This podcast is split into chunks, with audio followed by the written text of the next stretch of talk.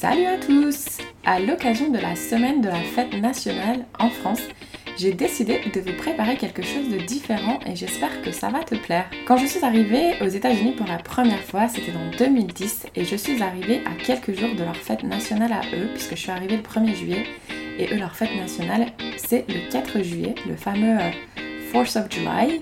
Et je vous avoue que j'y avais pas trop pensé. Euh, pas trop pensé, non, en fait, euh, j'en avais vraiment aucune idée.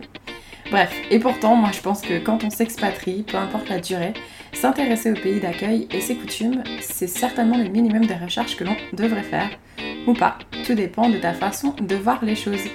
En tout cas, cette semaine, j'ai décidé chaque jour de te faire découvrir comment la fête nationale se célèbre dans certains pays. Donc je tiens à remercier euh, toutes celles qui ont répondu à mon appel à témoignage sur le compte Instagram de FiExpat et qui ont bien voulu partager avec moi, mais surtout avec toi, comment cette fête se célèbre et comment elles, elles l'ont vécue. Voilà, je te souhaite une très bonne écoute.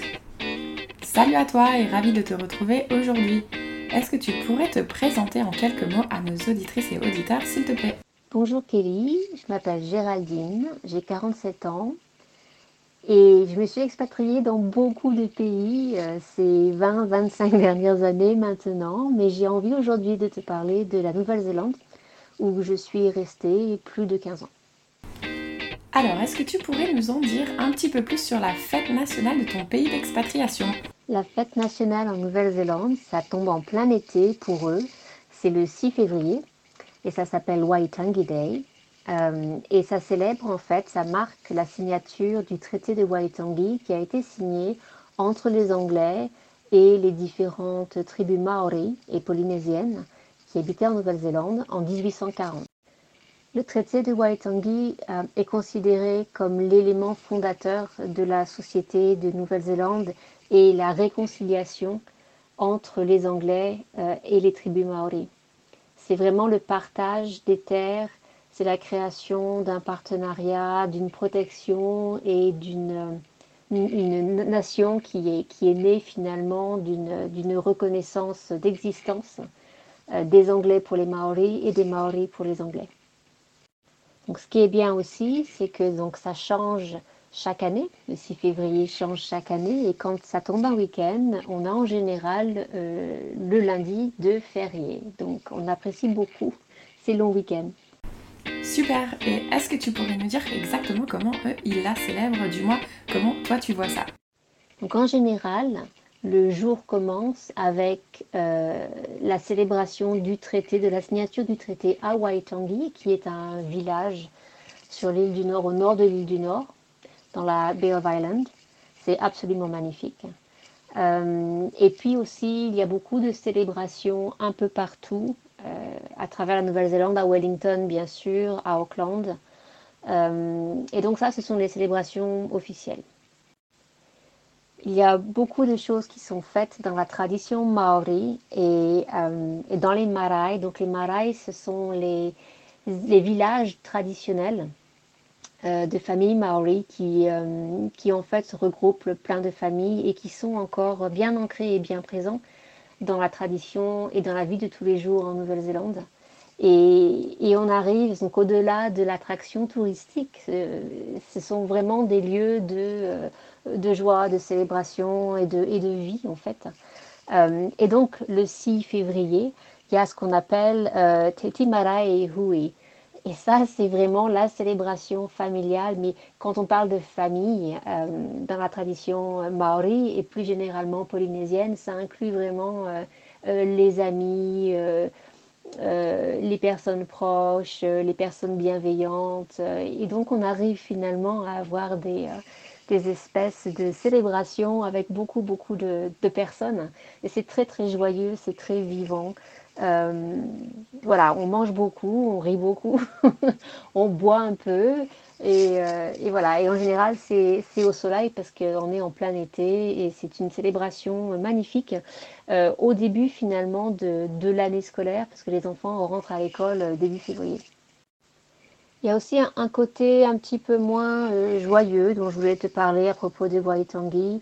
Euh, bien que euh, la culture et la langue maori, tereo maori, soient au même niveau que l'anglais, en Nouvelle-Zélande et, qu'il y ait énormément de, pas, pas d'efforts, mais on va dire de, de, focus et à, bonne raison pour mettre vraiment la, culture maori et, polynésienne en avant. Il y a encore plein de questions finalement euh, d'égalité euh, et de, de, propriété par rapport à certaines parties du pays qui ont été euh, données par des tribus maori aux Anglais et qui maintenant bon, devraient être rendues euh, et donc, euh, pendant la cérémonie à Waitangi, en général, on a toujours euh, des groupes activistes qui sont là pour protester et pour faire en sorte que une audience plus importante, puisque la cérémonie est télévisée, bah, se rende compte que oui, il y a encore des sujets en suspens et, des choses à régler. Est-ce que, à tout hasard, tu aurais une anecdote à partager avec nous que tu aurais vécue lors de cette fête nationale? Une anecdote sur Waitangi, oui. En 2005, notre première année en Nouvelle-Zélande avec mon mari, euh, nous sommes invités donc à un marae avec des amis pour, euh, pour célébrer Waitangi Day. Et nous sommes accueillis donc traditionnellement par euh, des guerriers qui font des démonstrations, qui sont en, en habit, bon, en, pagne, mais aussi avec du maquillage traditionnel, des armes. Et si tu vois un peu ce que les néo-zélandaises, les équipes néo-zélandaises de, rugby font pendant le haka, il y a beaucoup d'expressions du visage très très marquées, des yeux exorbités, beaucoup de langues tirées. Et on nous avait dit, il faut, il faut pas rire, il faut pas sourire, il, ne faut, il faut montrer vraiment une, il faut rester extrêmement stoïque parce que le moindre la moindre expression sur ton visage va être prise comme euh, un manque de respect. Donc il faut faire attention.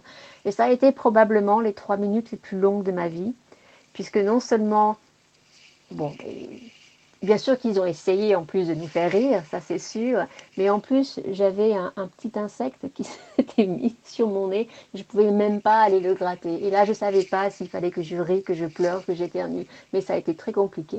Et d'un seul coup, quand on, a entendu le chant des femmes, qui finalement euh, sont, est, le signal officiel que nous sommes accueillis et, les bienvenus dans le Marais, ça a été le soulagement incroyable. Donc voilà, c'était ma petite anecdote de ce jour-là. Si aujourd'hui tu pouvais passer un petit message à une femme qui nous écoute et qui aimerait s'expatrier, qu'est-ce que tu lui dirais?